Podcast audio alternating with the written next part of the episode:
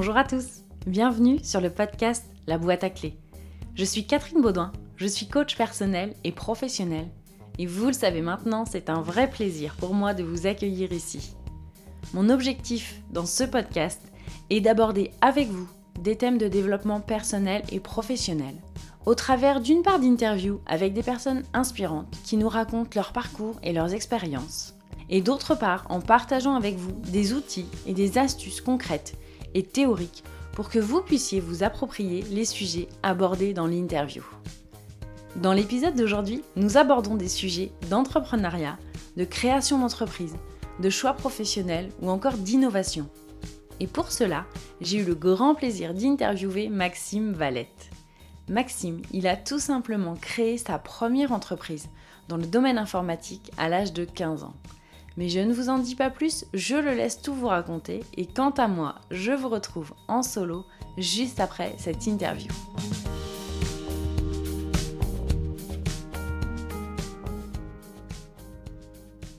Bonjour Maxime. Bonjour. Je te remercie très sincèrement d'être euh, mon invité aujourd'hui. Ça me fait vraiment euh, très très plaisir. Je t'avoue que j'avais hâte euh, depuis le moment où je t'ai invité Mmh. et aujourd'hui j'avais hâte d'être d'en arriver là. Euh, on se le disait à l'instant, euh, en réalité on se connaît peu et depuis peu. Mhm. Euh, mais bon, moi je vais bientôt en savoir plus sur toi. Et je t'avoue qu'il m'a fallu peu de choses aussi pour me dire j'ai envie d'inviter Maxime sur mon podcast. En réalité, pour tout te dire, un jour je suis allée sur ton profil euh, LinkedIn. Alors j'ai pas appris la phrase par cœur, mais tu sais, en dessous de la photo, il y a une petite phrase euh, d'introduction.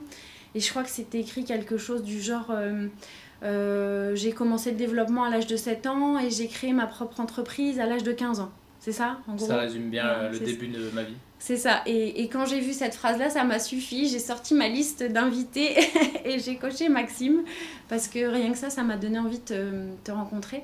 Donc euh, le, le sujet de l'interview, enfin, on va surtout euh, tourner autour de ça, Mm. si tu le veux bien. Et avant de commencer, euh, je voudrais juste te demander, est-ce que tu peux en quelques mots donc, euh, nous dire qui tu es, d'où tu viens et, euh, et ce que tu fais? Très bien. Bah, moi, donc, je m'appelle Maxime Valette, Mhm. j'ai 30 ans.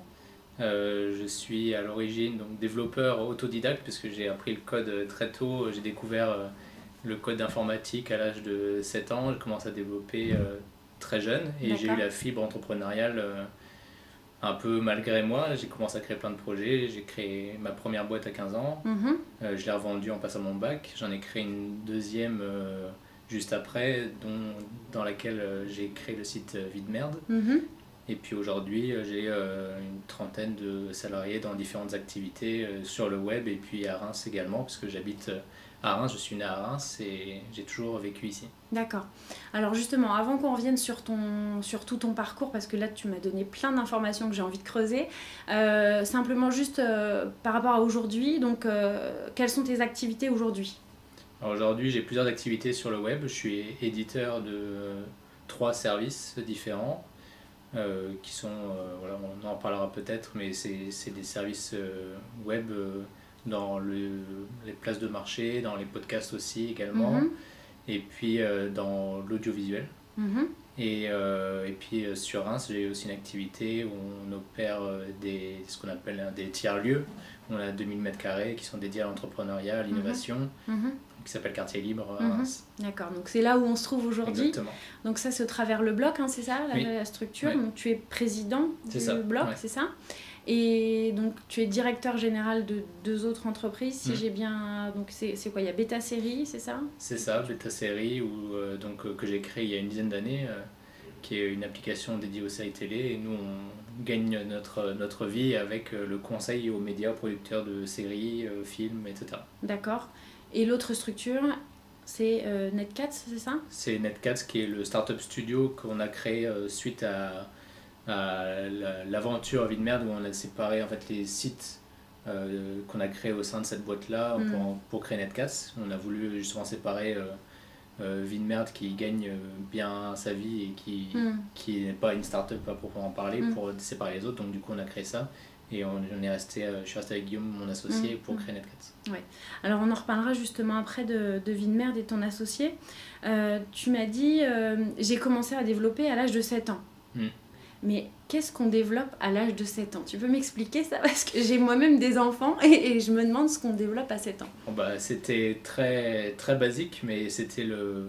Moi, ce qui me fascinait, c'était justement de pouvoir mettre euh, en action des, du code, de se dire qu'on tape quelque chose et puis on lance un logiciel et, et ce qu'on a écrit, ça devient, ça s'anime quelque part. Et c'est ça qui me plaisait, c'était le côté interactif, de pouvoir faire quelque chose de ses mains sur, euh, sur un écran. Et euh, au fur et à mesure, après, bah, j'avais, il n'y avait pas Internet spécialement dessus, donc je mm. lisais le manuel, je regardais un peu comment on pouvait faire, il y avait des exemples, je testais, et puis ça, ça me passionnait. Quoi. j'avais vraiment envie de continuer, donc de fil en aiguille, euh, c'était des logiciels de plus en plus sophistiqués, et puis après j'ai eu Internet, et là j'ai commencé à faire des sites web. Et c'est vraiment quand j'ai eu euh, l'opportunité de, d'aller sur le web que là j'ai eu une révélation, et vraiment c'était non seulement un moyen de pouvoir développer euh, un peu ces compétences-là, montrer mon travail à pas mal de gens. Et puis en plus, euh, il y a un côté euh, un peu infini mm. en termes de possibilités mm, que, mm. qui était vraiment pour moi ce qui a vraiment fait tilt. Quoi. C'est, on, voit pas, on n'arrive pas à la fin de quelque chose. En fait, on, on peut passer la journée à créer des projets et communiquer avec plein de gens. Mm. Et à partir du moment où on a vraiment envie de le faire, on peut aller très très loin. Mm. D'accord. Mais comment à 7 ans on a l'idée de, de, de, commencer à développer? C'est-à-dire est-ce que euh, tu avais des gens autour de toi, dans ta famille, je sais pas, des frères et sœurs ou euh, comment tu as eu cette idée-là finalement? mon, mon, père était, enfin, est passionné d'informatique. Alors il était prof en maternelle à l'époque, instituteur. Et euh, il, nous a, il avait un ordinateur et avec mon frère, on avait le droit d'utiliser des jeux vidéo dessus.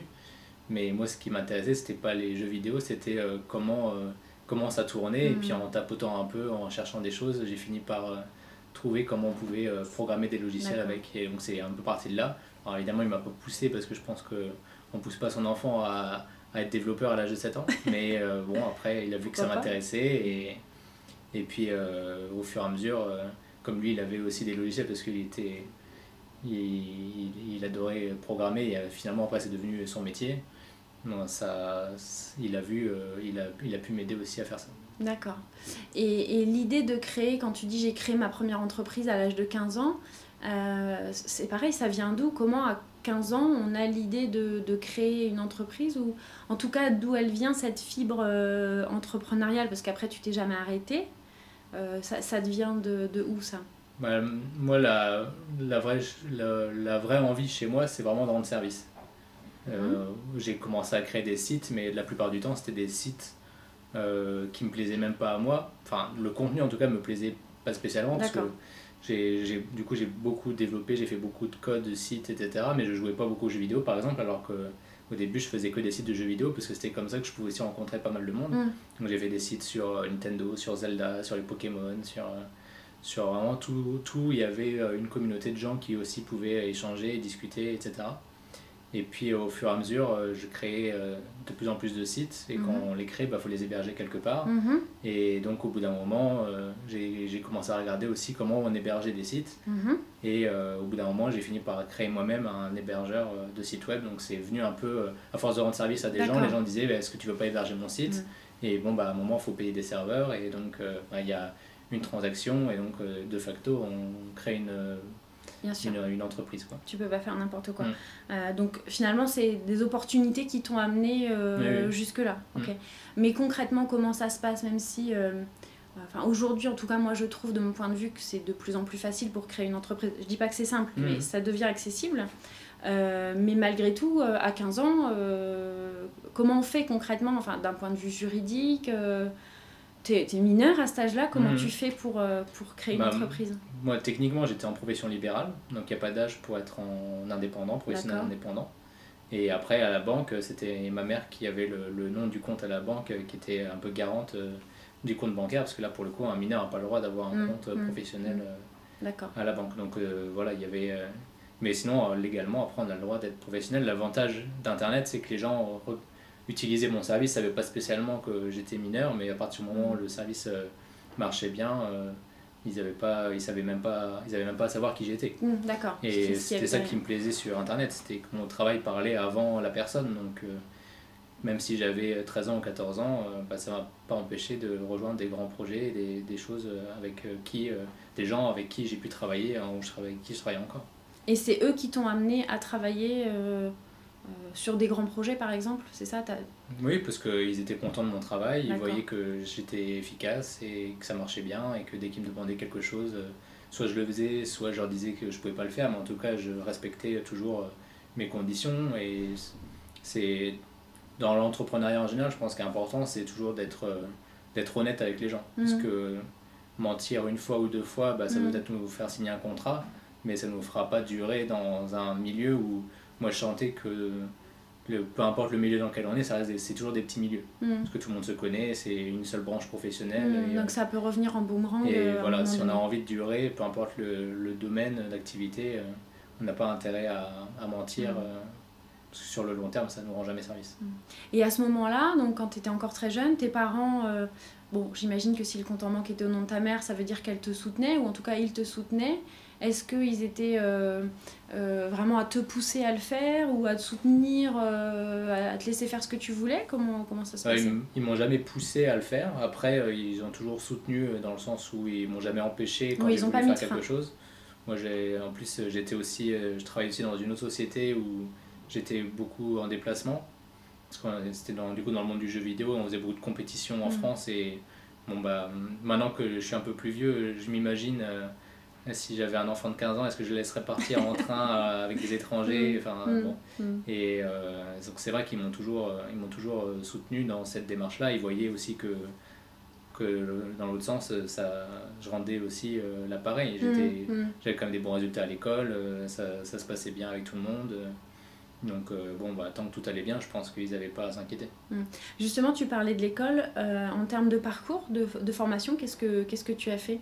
Alors moi j'ai commencé à l'école primaire, j'étais en droit aménagé musique, donc j'étais au conservatoire en plus euh, de l'école. Donc euh, je partageais déjà mon temps euh, à cette époque-là, ça m'a apporté beaucoup d'autonomie. C'est quelque chose d'ailleurs qu'on fait même plus aujourd'hui, parce que à l'époque nous on allait tout seul au conservatoire à pied, mm. de l'école au conservatoire. Alors maintenant il y a toujours un adulte qui accompagne, etc. c'est devenu beaucoup, plus, mm. beaucoup plus strict, alors qu'à l'époque on, on, nous faisait confiance et on nous laissait vraiment faire ce qu'on voulait. Et euh, j'ai continué au collège, j'ai arrêté au lycée, mais j'étais encore au conservatoire un petit peu. Et après au lycée, j'étais en S euh, sciences de l'ingénieur. D'accord. Donc euh, un, cursus où mhm. on fait aussi pas mal d'études pour intégrer une école d'ingénieur, mhm. ce que je n'ai pas fait. Mhm. Puisque en passant mon bac, j'ai dit à mes parents que je voulais continuer à développer mes activités. D'une part parce que je voyais que le cursus d'études supérieures euh, me correspondait pas au moins sur les premières années parce que c'est des choses que je connaissais déjà. Alors évidemment, c'est pas commun euh, de connaître ça à, cet âge-là. Mais parce que tu avais déjà appris bah, finalement tout ça tout seul. 7 ans que je développais. Donc, tu savais déjà. Créer des sites web, etc. C'était c'est des choses acquises pour moi. Et j'avais peur que ça me fasse perdre du temps alors que j'avais beaucoup de projets, des gens qui continuent à me faire confiance. Mmh, à cette époque-là, j'avais mon entreprise, donc euh, j'avais déjà j'avais un millier de clients qui, mm. qui, étaient, qui étaient là et c'était une vraie, un vrai truc qui tournait. Donc j'avais envie de continuer euh, et de continuer à tenter l'aventure. Et puis au pire, si ça marche pas, ben, même à 19-20 ans, on est encore, on est encore l'âge de reprendre des études. De reprendre des études ou de refaire autre chose. Mm. Donc ça veut dire quoi? Tu t'es arrêté après le bac? Mm. euh, et aujourd'hui, justement, par rapport à ça, alors attends, avant, est-ce que tu as, as, refait depuis d'autres formations ou d'autres choses ou non? C'est tu as continué à avancer euh, par toi-même. Et alors justement par rapport à cette notion d'autodidacte, parce que tu l'as dit d'ailleurs, euh, par rapport à ça, c'est quoi ton point de vue aujourd'hui? Est-ce que euh, tu milites pour dire il n'y a pas besoin de faire des études, quand on veut on peut, on peut s'en sortir? Ou est-ce que tu as tendance à inciter les gens, ou même les jeunes ou les moins jeunes, à, faire des études? Est-ce que tu as trouvé que c'était plus difficile le fait de ne pas avoir fait d'études? C'est quoi ton point de vue par rapport à ça aujourd'hui? Euh, je pense que ça, ça, dépend vraiment des, des personnes. Moi, je, je, conseillerais quand même beaucoup à des gens de faire des études quand ils ne savent pas forcément vers quelle branche se diriger. Moi, j'ai eu la chance de savoir très tôt ce que je voulais faire et d'avoir de saisir les bonnes opportunités. Et de, à 14-15 ans, je savais à peu près où, ce que j'allais faire. J'ai fait le choix de, de, mettre un peu de côté le conservatoire, parce qu'à la base, je voulais quand même être, euh, me diriger plus vers une carrière de musicien, parce mmh. que je faisais beaucoup de violoncelle et j'aimais mmh. vraiment ça. Mmh. Et j'ai compris que le violoncelle c'était plus un loisir qu'une passion et que ma vraie passion c'était cette partie-là, à moitié technique et en plus entrepreneur. Mais quelqu'un qui n'a pas forcément d'idée tout de suite sur quoi faire, je pense que des études ça reste ça reste extrêmement intéressant pour le contenu d'une part, apprendre mm. à, réfléchir d'une certaine manière, mais aussi euh, pour le, euh, le, je dirais le, le, corps enseignant qui, qui est là aussi euh, auprès des élèves, parce que mm. Moi quand j'étais au lycée, bon au niveau de mon lycée, mais c'était quand même intéressant, je sais que les profs étaient tous au courant de ce que je faisais, mm-hmm. et ils étaient là pour me soutenir si j'avais besoin, et, mm-hmm. et je crois qu'en tant que prof, on aime aussi avoir des élèves qui sont entreprenants. Donc savoir saisir les études comme un mm. moyen de, se développer très vite professionnellement, parce que les études, ça s'arrête forcément, alors que le monde professionnel, euh, il n'y a pas de limite dans sa vie, on, sera, on sera un pro du début à la fin, même à la mm. retraite, on représente encore sa profession. Donc, euh, c'est le, pouvoir le saisir quand on a envie de le saisir, c'est toujours intéressant. Après, je pense que les études, pour, déjà pour un bon nombre de métiers, on est obligé de faire des études, euh, ne serait-ce que légalement, pour avoir certaines capacités. Et puis, euh, moi, j'ai un parcours qui est, qui est un peu hors norme, donc j'inciterai pas non plus tout le monde à le suivre. C'est vraiment une question de, de vie et ça s'est fait comme ça. Mais... Une question de tempérament aussi, parce que c'est pas forcément donné à tout le monde à cet âge-là de savoir ce qu'on aime faire mmh. ou ce qu'on a envie de faire. Mais euh, en tout cas, ce que tu es en train de dire, c'est que c'est pas forcément un frein et que c'est pas parce qu'on fait pas d'études qu'on n'y arrive pas. Enfin, d'ailleurs, tu en es la preuve euh, vivante et j'imagine qu'il y a plein d'autres gens dans ce cas-là. Hmm. Donc euh, c'est effectivement une option et c'est la plus courante, mais euh, ça ne veut pas dire qu'on euh, on n'y arrive pas quand on ne fait pas d'études. Hmm. Ok. Par rapport à ça, donc quand tu parles de ta première entreprise à 15 ans que tu as revendu au moment de ton bac, c'est ce qui tourne autour de ton site Vie de merde, c'est ça? C'est ta première activité, ça Non, c'était une entreprise d'hébergement de site web qui était vraiment purement un prestataire. Donc, nous, j'hébergeais des sites pour des clients je leur vendais des noms de domaine, euh, des choses comme ça. Donc j'étais. Je rendais service en hébergeant leur, leur contenu. D'accord. Mais j'étais pas un créateur de site, euh, genre faisais pas, je, je gagnais pas ma vie en créant des sites web. D'accord. Alors à quel moment il est arrivé ce, justement ce site euh, Après mon bac, on a créé donc avec mon associé Guillaume, que j'ai rencontré dans une autre société dans laquelle je travaillais. D'accord. Et euh, on a décidé de s'associer. Lui, passait son master en informatique. Mhm. Et donc, moi, je, je, passais, je venais d'avoir mon bac. Et donc, on a décidé de s'associer, de créer notre, euh, notre boîte ensemble et d'être éditeur de sites web. Donc, créer nos propres sites et puis en vivre euh, en essayant de les monétiser, de gagner de l'argent avec. Mhm. Et donc, c'est dans ce cadre-là que, que j'ai créé Vie de Merde. Alors, c'était pas forcément ce projet-là auquel on, a, on pensait quand on a créé la boîte. Mm. mais parce euh, qu'il me semble que, dans les interviews que j'ai écoutées ou lues, je sais plus de toi, euh, j'ai cru comprendre que Vie de Merde à la base c'était un, plus un projet personnel. Oui, c'est même pas, un projet. À l'origine, c'était vraiment euh, nous une expression qu'on avait inventée avec un ami. à force d'entendre les gens se plaindre, on leur disait t'as une vie de merde, et puis c'est devenu récurrent et un peu une blague entre nous. Et on s'est pris à notre propre jeu parce qu'on avait commencé à écrire nos propres vies de merde avant même qu'on nous demande quoi que ce soit. Et euh, c'est devenu un site web euh, un peu euh, pas par hasard, mais parce que c'était un jour où je m'ennuyais. Puis ben, quand, on a, quand on est créateur, ben, on a envie de créer plein de choses. Et, et puis c'était facile pour toi à ce moment-là de créer, créer ça? C'était facile, j'avais du temps. il se trouve que c'était un week-end, j'étais chez mes parents et je m'ennuyais un petit peu. D'accord. Donc c'était quoi le concept, juste pour qu'on comprenne le concept du site à ce moment-là? À l'origine, c'était mon blog avec mon pote et on, mhm. on, écrivait nos propres anecdotes dessus et on, partageait, euh, on le partageait aux gens, en se mhm. disant que notre vie allait être drôle. Quoi. Mais en fait, après, on a compris que celle des autres était encore plus drôle et on a fini par, par accepter euh, les, les envois des autres gens. D'accord. Et euh, c'est comme ça vraiment que le site a commencé à prendre. Et puis après, on a eu évidemment beaucoup de travail derrière. Mais, Parce que là, justement, s'il y a eu une croissance que vous n'aviez pas prévue, anticipée, enfin, vous n'étiez bah, pas parti pour ça euh, à la base parce que. Non, non, au tout début c'était un projet même personnel, c'était même pas dans la boîte. Genre, alors Guillaume était au courant, mais c'était pas spécialement. Euh, on travaillait sur d'autres projets en tout cas. Et puis au bout d'un moment, on voyait que ça montait, que ça montait, que les gens nous en parlaient régulièrement. Et euh, au bout d'un moment, on s'est dit, j'ai dit à Guillaume, on va, on va en faire un projet dans la boîte, on va mm. arrêter ce qu'on fait là mm. pour l'instant, on s'y met à 100% parce mm. qu'il y a il y a vraiment quelque chose à faire et c'est peut-être le projet euh, qu'on attend. Euh. Et donc, euh, autant saisir l'opportunité et développer ce projet-là et essayer de voir comment ça peut se créer en appliquant un peu les méthodes qu'on fait depuis quelques années, parce que que ce soit lui ou moi, on avait, on avait 4-5 ans d'expérience dans l'édition, la création de sites web. Hmm. Alors ça c'est super intéressant ce que tu dis, je vais rebondir dessus, mais parce qu'aujourd'hui Vinmerd c'est connu à, à l'échelle à l'échelle mondiale, enfin mmh. ouais c'est ça.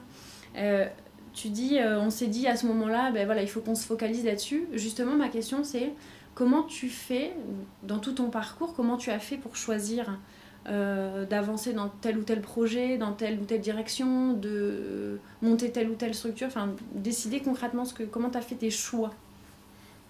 Bah, il y a une part euh, d'instinct. On essaye d'évaluer le, le, potentiel d'un projet euh, par rapport dire, au projet lui-même. Et est-ce qu'il y a assez de personnes autour qui seraient capables de, de s'en saisir Est-ce qu'on peut rendre service à, à cette personne?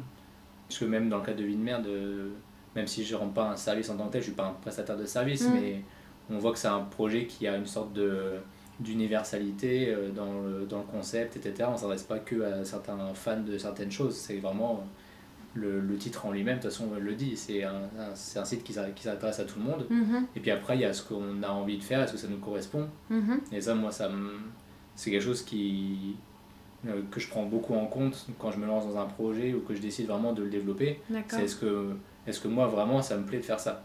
Parce que sinon, euh, pendant pendant deux mois ou trois mois, si on est juste un opportuniste et qu'on se dit bah là il y a un marché, je vais le combler, bah ça va peut-être nous amuser. Enfin moi en tout cas ça m'amuserait pendant 3-4 mois, mais après si c'est vraiment pas un truc qui m'intéresse, bah la, la, motivation elle se perd, on passe à autre chose et puis on aura perdu 6 euh, mois, 8 mois. Et donc euh, quand, quand je me lance à ce moment-là, c'est vraiment euh, parce que au fond de moi j'ai vraiment envie de faire ça. D'accord, c'est vraiment parce que intellectuellement ça t'intéresse, que ça te donne envie de te lever le matin. C'est comme ça que tu fonctionnes. Hmm. Quand tu as des, un, projet ou un choix à faire euh, d'aller dans telle ou telle direction, il faut que toi, au fond de toi, tu ressentes hmm. l'envie d'y aller, c'est ça? C'est ça, même si c'était pas calculé au début, parce que j'ai pas, j'avais pas spécialement euh, prévu de faire une carrière de d'humoriste parce que hmm. bon au final c'est quand même euh, c'était un peu ça hein, tous les jours on fait du divertissement on fait rire les gens à travers les histoires mais ouais c'était c'était pas du tout ce que j'avais envisagé, mais euh, quand ça s'est présenté à moi, je me suis dit oui, c'est vrai qu'il y a quelque chose de satisfaisant à créer un site de divertissement. Euh, je l'aurais pas créé comme ça, mais le fait est que ça fonctionne un peu malgré moi. Et donc, euh, comment continuer à, à, mettre ça avec une sauce un peu entrepreneuriale pour que ça fonctionne sur du long terme c'était super intéressant. Et est-ce que parfois tu t'engages dans des choses peut-être que tu tu connais pas ou que tu sais pas faire? Là, par exemple, dans ton parcours, euh, tu as commencé très jeune, donc c'est des choses que tu savais faire, donc ça te semblait euh, presque naturel, en fait, presque facile, c'est ça? Est-ce qu'il t'est déjà arrivé de te lancer dans quelque chose que tu savais pas encore faire et que justement le fait de pas savoir et de était motivant euh, et te dire bon bah là ça je sais pas le faire mais du coup ça m'intéresse de mmh. d'apprendre bah, déjà dans le cadre de Vie de merde on a fait on a fait des livres on a fait des bandes dessinées on a fait des jeux de société un agenda scolaire plein de choses où c'était pas un monde qu'on connaissait spécialement. On a fait une série télé. C'était euh, plus. Euh, on y allait un peu à tâtons. On avait la marque VDM comme excuse mm. pour aller voir. Et après, le but c'était plus d'essayer de, comprendre comment, comment nous on pouvait en retirer quelque chose derrière. Et de toute façon, en tant qu'autodidacte, j'ai la prétention de pas connaître mm. grand chose. Mm. Et ce qui est à la fois une faiblesse, mais du coup, on en fait toujours une force parce que comme on connaît rien, eh ben, potentiellement on peut tout connaître aussi. Donc euh, c'est le c'est l'avantage et après c'est euh, uniquement par euh, moi tous ces domaines-là c'est par pur intérêt, curiosité, je dirais. C'est quand c'est des quand c'est des thématiques qui m'intéressent, j'ai envie d'y aller, j'ai envie de voir comment ça fonctionne. Mm. Et après, essayer de rendre service à mon niveau dans ces mm. domaines-là. Et qu'est-ce que tu dirais par rapport à euh, quelqu'un qui dirait ben oui mais euh, moi par exemple je, je, je m'intéresse à beaucoup de choses, euh, j'ai envie de faire plein de choses, j'ai plein de projets à l'esprit, mais finalement j'ai tellement d'idées et tellement d'intérêt pour beaucoup de choses que je sais pas je sais pas quoi faire, je sais pas quoi choisir. Bah là, c'est là où j'allais en parler juste avant, c'est si on a si on est autodidacte, il faut avoir une, vraie discipline par rapport à soi-même quitte à être, moi des fois je me trouve euh, très méchant par rapport à moi-même, mais en même temps on est obligé parce que comme tu viens de le dire, si on est, si on est devant un choix d'opportunité qui est infini, bah, à un moment, il faut, le, faut en choisir, choisir, une. Et tu fais comment dans se restreindre. bah, moi, je me, je me force dans le sens où je sais que si, si je ne choisis pas, je le, je le, je le regretterai. Mm. Et moi, j'ai fait beaucoup de télétravail, j'ai toujours travaillé chez moi quasiment. Mm-hmm. Et pareil, beaucoup de gens qui, qui, qui, me disent Mais comment tu fais pour travailler à la maison? Moi, je suis à côté de la télé, bah, j'ai envie de m'asseoir mm. Mm. et regarder la télé plutôt que d'être sur mon ordinateur. Donc, moi, le télétravail, ça a toujours été dans ma culture et la discipline, euh, ça a toujours euh, fait partie de moi et c'est quelque chose qu'on est obligé d'avoir, qu'on fasse du télétravail ou pas, parce que quand on est entrepreneur, euh, il faut se décider et rester concentré sur un objectif. Et donc, quelqu'un qui a vraiment plein d'opportunités, il, a, il doit en choisir une mm. et puis s'y concentrer à fond, parce que sinon, c'est sûr qu'il n'y arrivera pas. Moi, aujourd'hui, je gère plusieurs projets en même temps mais c'est parce que dans chaque projet, euh, il y a toujours euh, quelqu'un euh, qui va le gérer au quotidien, qui va mm. avoir une équipe, etc. Mm. J'ai pas la prétention d'être opérationnel sur tous les projets en même temps. Ouais, ça, on va y revenir aussi tout à l'heure. On parlait là à l'instant des choix des, des, projets ou des sujets. ce qui m'interroge aussi, c'est comment tu choisis les gens avec qui tu vas travailler, comment tu t'entoures, que ce soit des salariés, des partenaires, des prestataires. Tu m'as dit tout à l'heure, aujourd'hui, tu as une trentaine de salariés. Euh, pour avoir travaillé dans les ressources humaines et, pour avoir mon activité aujourd'hui, je sais ô combien le fait de bien s'entourer est important parce que tu peux avoir euh, la meilleure idée possible, la plus belle entreprise, les meilleurs euh, outils de production, tout ce que tu veux. Si tu n'as pas les bonnes personnes autour, ça peut vite être le flop total. Comment tu fais toi pour choisir les gens avec qui tu as envie de travailler, les gens avec qui tu t'entoures? Il y a souvent une affinité dans les, dans les premiers rendez-vous où on voit, moi je le vois souvent dans le regard ou quand mm. il y a des réactions à certains mots, certaines phrases et on voit tout de suite s'il y a une, une affinité. Alors au début, il y a toujours les tests un peu de base, mais si on rencontre la personne, c'est que les premiers tests, euh, en tout cas de mon côté, on ne fait pas de rencontre si on n'a pas déjà ces, cette première partie qui a été validée. Et la, la rencontre avec la personne, c'est souvent ce qui va faire euh, qu'on va réussir à jauger, voir si elle a les compétences, l'intérêt pour l'entreprise, mais aussi si elle va pouvoir s'intégrer dans une boîte qui a sa culture, qui a mm. sa culture d'entreprise, qui a, qui a vraiment euh, une, euh, oui, une identité qui est la sienne. Et même si la personne est excellente, si elle ne mm. s'entend pas avec les autres, mm. euh, ça peut être compliqué. Et c'est pas pour ça qu'elle ne qu'elle trouvera pas un travail ailleurs. Mm-hmm. Mais peut-être que dans notre boîte, il vaut mieux quelqu'un de moins bon, à la limite, mais qui s'intègre mieux. Et je prends ces deux paramètres-là en compte. Et après, après, le, le poste ou l'évolution dans, dans la boîte, ça c'est encore un, un, paramètre qui est euh, des fois annexe parce que quand il y a quelqu'un qui marche vraiment très bien dans, dans nos projets, on lui trouve toujours une place euh, parce que les compétences, euh, elles sont là et puis chacun a envie d'évoluer. Nous, on travaille avec des gens qui sont souvent jeunes parce que dans ce monde-là, c'est sûr qu'on on on a envie d'être actif assez tôt et mmh rentrer dans la vie active euh, assez tôt. Mhm. Donc euh, à 25 ans, 26 ans, on n'a pas la prétention de savoir le métier qu'on va faire même dans les 5 prochaines années. Bien sûr. Donc il faut qu'on. D'ailleurs, peut-être même qu'il n'existe pas encore ce métier-là, donc c'est difficile de savoir. Mm. Et donc nous, on, est toujours, on essaie toujours d'être à l'écoute aussi de ces gens-là. Et, et comme euh, nous, on peut l'être aussi, il faut que les gens ne se sentent pas bloqués dans mm, leur fonction, mais puissent évoluer. D'accord, donc ça, tu, tu, tu es vigilant par rapport à ça, tu veilles à ce que tout le monde, euh, en tout cas chaque personne, y trouve son compte mm. personnellement, à, évoluer et à se développer personnellement et professionnellement, c'est ça. Mm. Et donc, tu, un peu comme ce que tu me disais, les, les, projets sur lesquels tu vas travailler, tu les choisis parce que tu les sens et que tu as envie. C'est pareil finalement pour les gens avec qui tu travailles, il faut que tu sentes que tu as envie d'aller avec eux. Au-delà de leurs compétences techniques, on va dire, il faut que tu sentes qu'il y ait euh, plus que ça finalement, qu'il y ait mm. une, personnalité qui va qui va se fondre. Euh. Ça reste un, un pari, mais mm. c'est un, c'est, un pari au même niveau que, que, créer un projet pour moi. Mm. Mm. Est-ce qu'il t'est déjà arrivé dans ton parcours, pas forcément euh, que au niveau des, des, personnes avec qui tu t'entoures, hein, mais de, de regretter euh, certains choix que tu as fait ou décisions que tu aurais prises par exemple? Bah, Regretter, j'irai pas jusque-là. parce qu'au final, on essaye toujours, enfin, on apprend toujours quelque chose en fait de, de ses choix. Des fois, on se dit on aurait peut-être pu faire mieux, mais en même Mhm. temps, on peut pas le savoir d'avance. hein, c'est le Mhm. principe d'entrepreneuriat. Mm. Si on savait tout d'avance, euh, il n'y aura plus d'entrepreneurs, qu'il n'y aura plus besoin, il y aura plus besoin de, de créer d'entreprise. Mais euh, non, je pense justement l'erreur que beaucoup font, c'est de regretter euh, des choix. Bah, malheureusement, on ne pouvait pas le savoir, hein, Mhm. sinon on l'aurait- on l'aurait pas fait. Il y a personne. euh, C'est comme les enfants qui disent j'ai pas fait exprès. Bah oui, j'imagine bien que t'as pas fait exprès. Parce que Mhm. euh, quand, on casse, quand on casse un vase, on le fait jamais exprès en général. Mais, Mhm.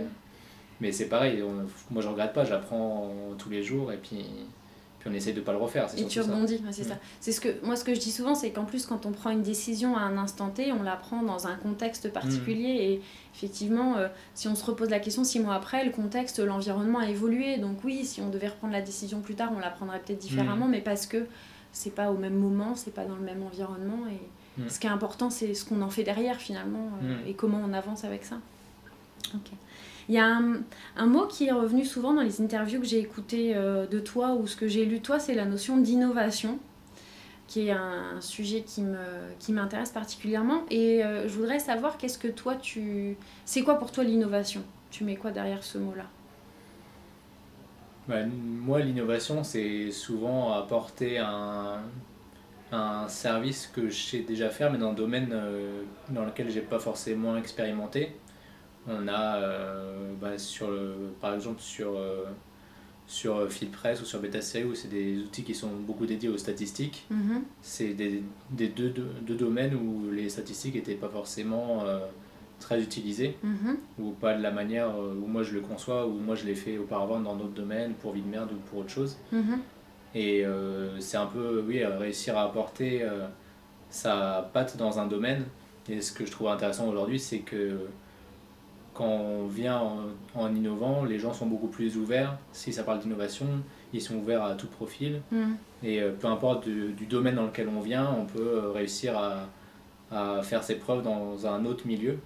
Et euh, donc moi, pour moi, ça m'intéressait parce que j'ai pas, je viens pas forcément d'un milieu en particulier, j'ai pas fait d'école particulière, donc Mm. je me suis pas enfermé dans un réseau, dans un monde professionnel avec certains codes. Je suis un peu, un peu partout euh, à la fois et puis en même temps, c'est ça qui me plaît parce que je pense que j'ai des compétences ou des, mes projets aussi apportent des compétences qui sont euh, qui peuvent être utiles à plusieurs domaines. Hmm, D'accord.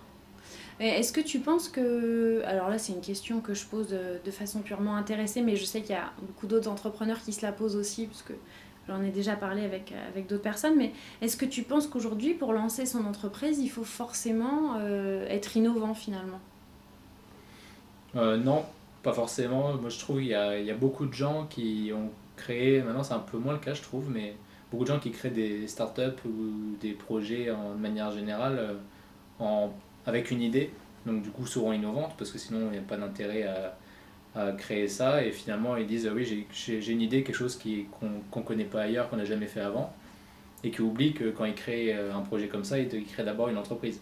Mhm. Parce que c'est bien d'avoir une idée, mais si derrière on ne sait pas comment on gagne de l'argent, et encore moins si on arrive à le gagner avec ce qu'on sait faire euh, soi-même, bah, c'est plus une entreprise, c'est juste une idée, et c'est bien d'avoir une idée et d'avoir compris qu'il y a quelque chose euh, qui n'existe pas aujourd'hui. Mhm. Mais est-ce que c'est le bon moment pour créer ça? Est-ce qu'on a la capacité, la légitimité de le faire? Souvent, ces deux parties-là sont oubliées euh, très tôt. Alors, soit on est dans un processus un peu d'incubation, d'accompagnement, Mm. et on, on- on Mm. montre à la personne qu'elle est peut-être pas capable de le faire.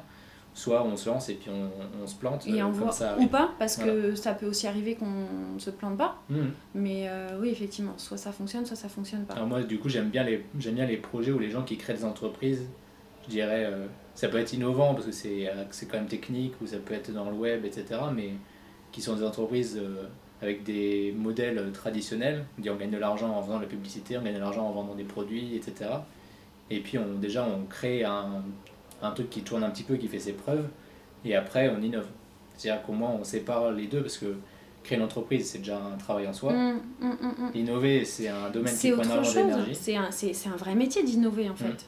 Et donc si on fait les deux en même temps, bah, c'est en termes de- d'énergie euh, personnelle, c'est quand même euh, pour moi très compliqué. Donc je préfère, euh, moi dans beaucoup de cas, je préfère lancer déjà quelque chose que je connais et après innover quand j'ai besoin d'innover.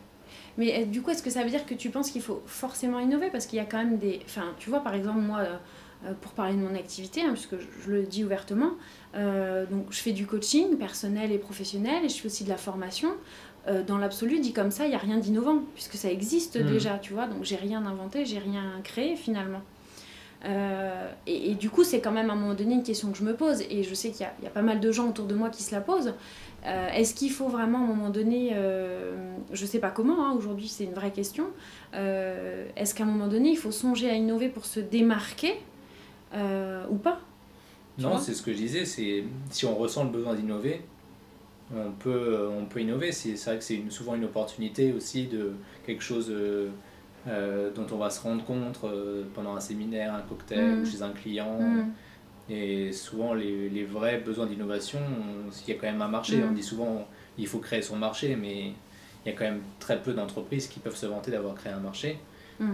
Euh, les besoins, souvent, ils existent. Et puis, euh, on, essaie d'y répondre.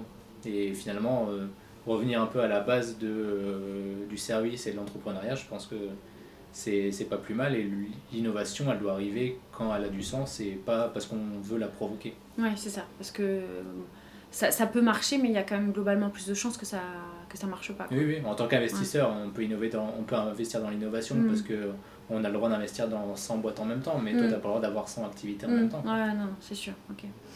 Euh, ok.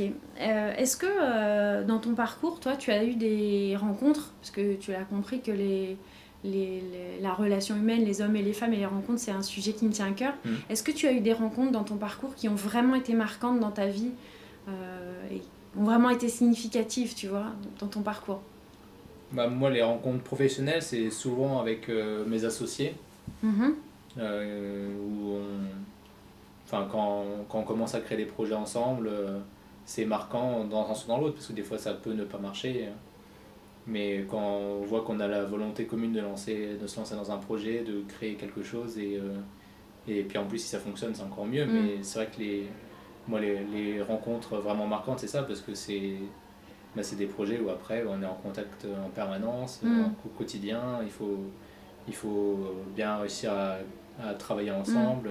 Mm. Et puis c'est des projets où il y a toujours... euh, c'est... euh, je dirais que les, les, les inconvénients d'un couple sont les avantages quasiment parce qu'on on, on, on passe son temps à parler de problèmes et d'argent. Alors, C'est vraiment les deux choses qu'on n'a pas envie de parler en couple.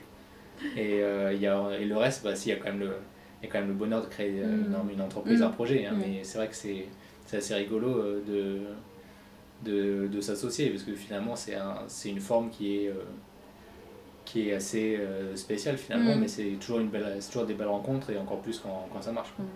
T'as pas eu de mentor, par exemple, dans ton... Non, j'ai pas eu, j'ai pas eu l'occasion. Y a pas euh, d'obligation, hein, mais-. Non, non, mais- non, mais c'est vrai que c'est pas.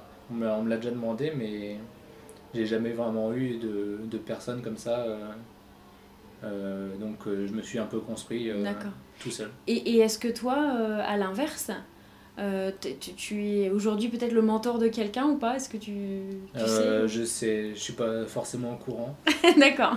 mais euh, non. Enfin après, j'essaye d'aider beaucoup de gens Mm. quand je peux, mais toujours en avec bienveillance. Quoi. Mm. Quand je peux, j'essaye d'aider, que ce soit des projets qui sont ici sur Reims ou à d'autres à d'autres endroits. Mm. Si je peux essayer d'apporter quelque chose, je, je le fais. Ok. Mais j'ai pas de j'ai pas encore de fils spirituel. D'accord.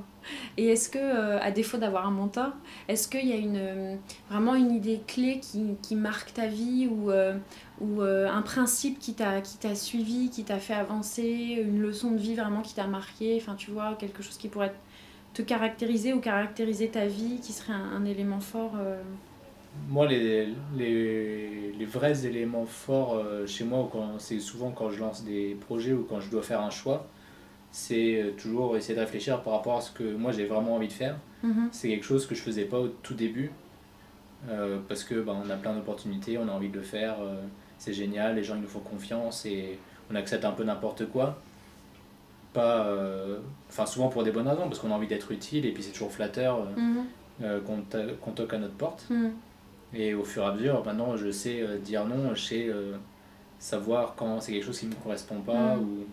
T'arrives à dire non, par exemple, ben non parce que là ça j'ai pas envie de le faire. C'est pas Mm. parce que l'idée est pas intéressante ou le projet est Mm. pas intéressant, mais parce que moi j'ai pas envie de le faire. Et j'ose plus le dire maintenant. euh, Et pareil, oui, c'est ça exactement. Pas, pas par méchanceté ou Mm. pas, Pas pour blesser pas juste pas pour euh, pas par ego. euh, Je dis pas, euh, je vaux pas, ça, mon temps vaut Mm. pas ça. C'est juste Mm. que moi, je sais que ça, je donnerai pas le meilleur de moi-même dans ce projet-là parce que euh, c'est pas le bon moment ou c'est pas quelque chose qui, qui, est vraiment ce que je sais faire. Et encore faut-il savoir ce qu'on a mm. envie de faire et pour ça il faut il faut quoi? Bien, il faut bien se connaître. Oui, bah, il faut sûrement euh, faire euh, des erreurs. après, mm. c'est pas forcément des erreurs professionnelles. J'encourage beaucoup les gens à s'investir dans des associations, même, pour, mm-hmm. même dans des secteurs qui sont pas forcément des secteurs entrepreneuriaux, mais on a besoin de toutes les professions dans les associations. Mmh. et au moins, les gens ont besoin de, de, compétences, ça nous permet de tester euh, euh, des, des, comment on travaille avec les gens aussi. Et, par exemple, les ressources humaines dans mmh. l'association, c'est mmh. quand même euh, la base de toute association. C'est on est d'accord. Et puis l'informatique, évidemment, aujourd'hui, la comptabilité, enfin, il y a plein de tous les métiers quasiment sont représentés dans ce monde-là. évidemment, on ne va pas gagner sa vie avec ça, quoi qu'il y a des gens qui sont salariés qui vivent très bien mhm. aussi là-dedans. Mais au moins, ça permet de tester. Et au moins, au pire, on se sera rendu utile pour une bonne cause. Mhm. Euh, Et au moins, on aura appris, euh, en tout mhm. cas, on se sera enrichi. Euh, Exactement. Enrichi, pas dans le sens financier, je veux dire, mais personnellement. concrètement, aujourd'hui, comment tu fais au quotidien pour concilier toutes tes différentes casquettes euh, de chef d'entreprise finalement c'est est-ce que tu as une journée type? Comment ça se passe? C'est quoi l'emploi du temps de, de Maxime? Euh, j'ai pas vraiment de journée type. Alors mhm. j'essaye quand même de d'avoir euh, mes soirées. C'est rare que je travaille le soir. Mhm. j'essaye de toujours déconnecter j'évite j'en fais de temps en temps mais j'évite les cocktails ou les trop d'after work etc parce que au bout d'un moment, on, s'enferme un peu dans une bulle et on n'arrive plus vraiment à, réfléchir euh, parce qu'on est toujours dedans. Quoi. Donc, quand, on a mm.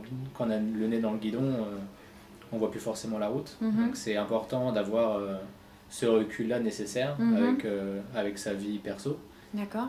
Et sinon, le reste de la semaine, voilà, j'ai plutôt une semaine type qu'une journée type. C'est vrai que souvent souvent j'essaie de ne pas prendre de rendez-vous le lundi parce que le lundi c'est la démarche de la semaine je fais mes réunions d'équipe j'essaie d'être présent pour assurer ça. Souvent le mardi, je suis à Paris, je mes rendez-vous. Euh, pareil, c'est souvent des choses de début de semaine, mais euh, j'essaie de concilier ça euh, avec le, reste de la semaine. Et puis les trois derniers jours, c'est du travail et puis quelques rendez-vous quand j'ai besoin. D'accord.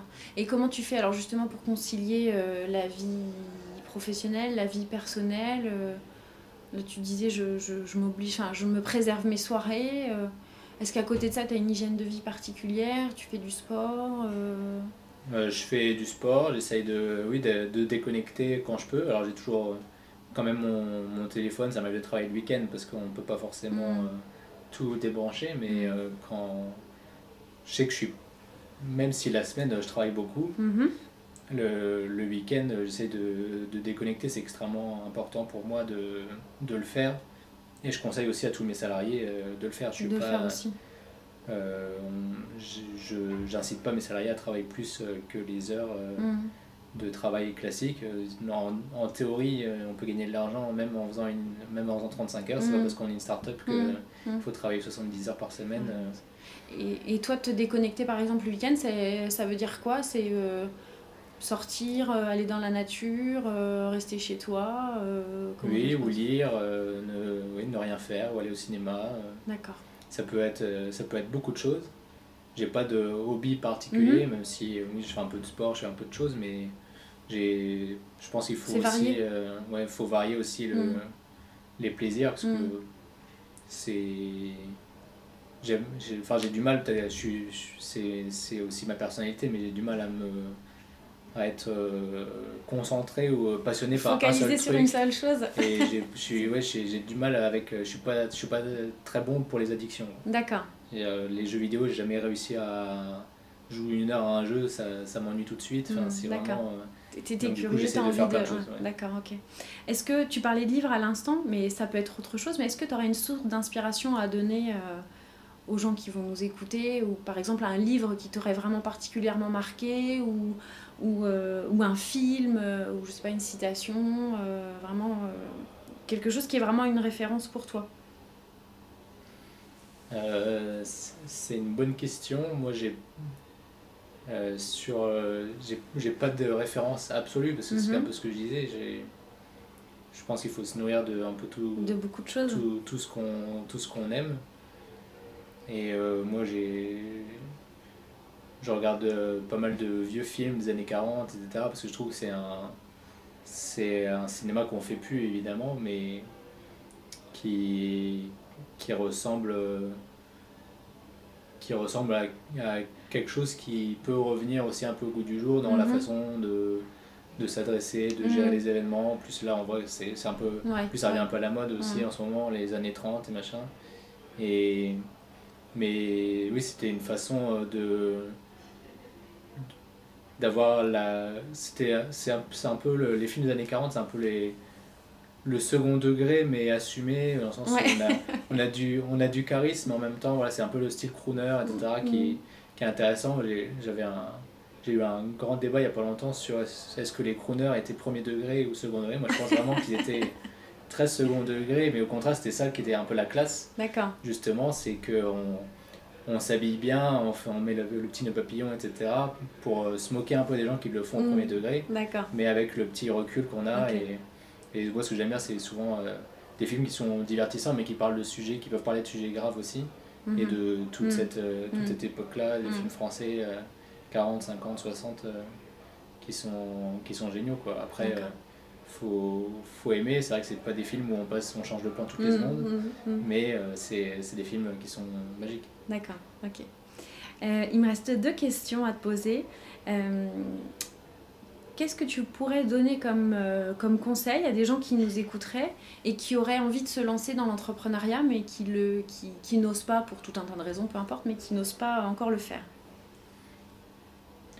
Je pense qu'il faut se rapprocher de- d'associations, il y en a plein maintenant qui, pro, qui font la promotion de l'entrepreneuriat. D'accord Euh, dans toutes les villes, il y a des, il y a des réseaux d'entrepreneurs, de créateurs. D'accord.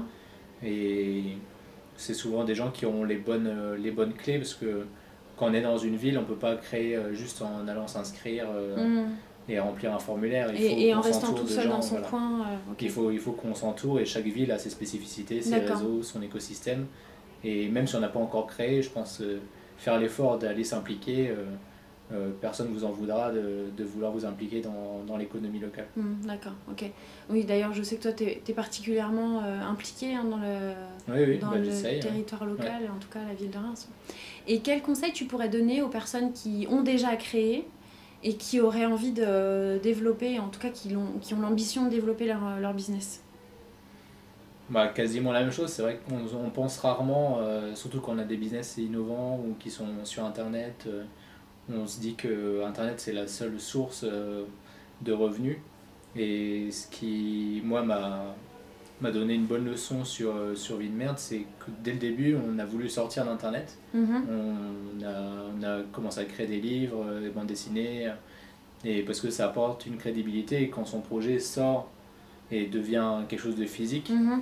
Ça a l'avantage de fédérer une, une autre image, même auprès des gens. Si vous faites un événement que, qui a euh, 10 personnes, euh, c'est pas grave parce que le, le fait qu'il y ait un événement, pour les gens qui, sa- qui sauront que l'événement a eu lieu, Mhm. ça, ça crée une crédibilité qui Mm. n'existait pas avant. Ça permet aussi d'avoir des retours plus directs avec les gens parce que c'est plus facile de discuter comme ça que par un mail euh, ou au téléphone. Et, euh, et on s'implique dans- plus facilement dans, Mm. dans, dans la vie euh, de son projet. Mhm. D'accord. Donc s'entourer, euh, que ce soit au moment de la création ou, ou pour le développement de son business quand on a déjà créé, Mhm. finalement s'entourer, c'est c'est la priorité, c'est ce qui est le plus important. Je pense que c'est si on arrive bien à détecter ce que les gens disent, le ressenti des gens, c'est beaucoup, euh, beaucoup d'écoute, il faut bien réussir à comprendre ce que les gens disent, pas forcément ce qu'ils vont dire au premier degré, mais justement un peu ce qu'ils Ouais, ce qui- ce qu'ils sous-entendent quand ils font des phrases ou des remarques sur, euh, sur moi dans mon cas sur mon service sur mon site ou sur ce que je sais faire euh, souvent ils vont pas me dire euh, en face ce qu'ils pensent vraiment mais ils vont ils vont laisser sous-entendre Mm, ce qu'ils aimeraient ce bien avoir et il faut réussir à détecter creuser et, et les plus belles opportunités elles arrivent euh, souvent quand on s'y attend pas quoi. Ok, super. Mais écoute, euh, merci beaucoup pour tous ces, tous ces conseils. Euh, une dernière petite chose, si euh, on a envie de te suivre, Oui. de suivre ton actualité, de te poser des questions, te contacter, Est-ce que c'est possible et, si oui, comment Sur quels réseaux sociaux voilà. Comment on peut te suivre? Bah, C'est facile, euh, maximevalette.com. Il y a tout euh, dessus, il y a même mon numéro de téléphone. Donc, euh, Ton adresse mail, tout ce qu'il faut. Exactement. Bon, eh ben, écoute, au moins ça le mérite d'être simple. Super, mais écoute, merci beaucoup Maxime. J'étais ravie d'échanger avec toi. Et puis, ben, à très bientôt. Merci.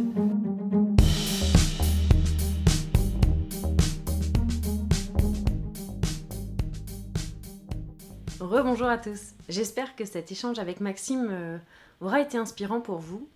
L'élément que j'ai envie d'approfondir avec vous dans cette deuxième partie et que nous avons notamment abordé avec Maxime, c'est la notion de choix et plus précisément la notion de choix professionnel.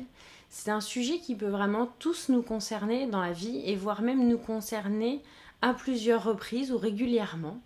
Il peut s'agir de faire un choix d'orientation ou de réorientation, un choix de projet sur lequel on a envie de travailler ou un choix de personne avec qui on a envie de travailler, une personne euh, dont on a envie de s'entourer. Bref, tout type de choix professionnel, que l'on soit en activité salariée ou que l'on soit entrepreneur. La question est donc comment faire des choix professionnels et prendre une décision. Selon moi, lorsque vous êtes dans ce type de situation, la première des choses est de savoir identifier quels sont vos centres d'intérêt. Qu'est-ce qui vous rend heureux? Qu'est-ce qui vous donne envie de vous lever le matin? Qu'est-ce que vous aimez faire? Qu'est-ce qui ne vous demande pas d'effort et que vous faites naturellement? C'est vraiment selon moi la première chose qui va vous permettre de prendre une décision cohérente avec vous-même.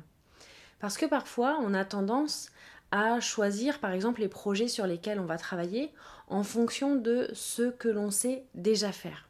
Ce que je vous propose là, c'est de vous poser cette question et de vous demander qu'est-ce que vous aimez faire. Qu'est-ce qui fait que vous avez de quoi vous avez envie au plus profond de vous et qu'est-ce qui donne du sens dans votre vie? Qu'est-ce qui fait du sens dans votre vie?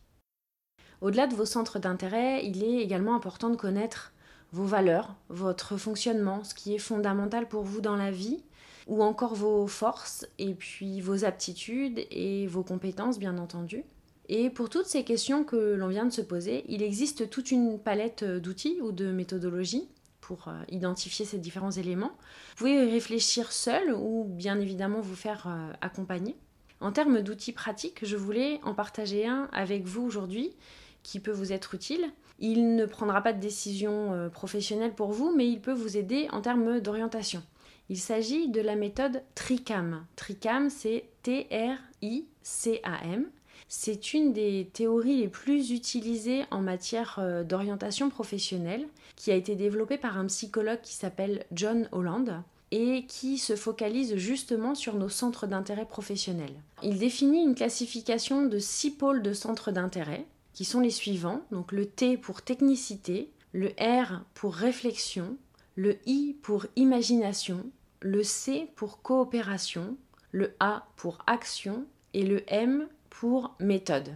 Il part du constat, après euh, avoir fait de nombreuses études, que chacun d'entre nous, nous pouvons nous retrouver dans l'un de ces six grands pôles, d'une part pour comprendre ce qui nous caractérise le plus, mais aussi pour décrire l'environnement de travail dans lequel nous sommes le plus à l'aise. Et comprendre ce qui nous caractérise, cela veut dire comprendre nos principales caractéristiques, nos principales compétences, nos talents, nos axes d'amélioration, nos modes de communication. Et c'est cette connaissance-là de nous-mêmes qui va nous permettre de faire des choix professionnels, des choix d'orientation, de carrière ou de projet. Ce test TRICAM, je ne vais pas le développer davantage ici, ce n'est pas l'objectif. Vous pourrez le trouver assez facilement et gratuitement sur Internet. En termes d'outils, il existe euh, également une théorie qui permet de se connaître un peu plus. C'est la théorie des intelligences multiples qui, elle, a été développée par Howard Gardner, qui est un psychologue américain. Pour lui, l'intelligence est une capacité, donc une, une habilité qu'il est possible de développer en permanence, et nous avons tous une forme d'intelligence privilégiée. Il a mis en place une classification avec huit types d'intelligence. Il y a l'intelligence verbale ou linguistique, l'intelligence euh, logique ou mathématique, l'intelligence visuelle ou spatiale, l'intelligence kinesthésique ou physique, l'intelligence musicale, l'intelligence interpersonnelle ou sociale, l'intelligence intrapersonnelle ou l'introspection, et l'intelligence naturaliste ou liée à l'environnement naturel. Pour connaître sa forme d'intelligence privilégiée, il existe des exercices ou des questionnaires à réaliser que vous pourrez trouver également facilement sur Internet. Et cela peut vous confirmer peut-être ce que vous savez déjà de vous-même ou vous éclairer complètement.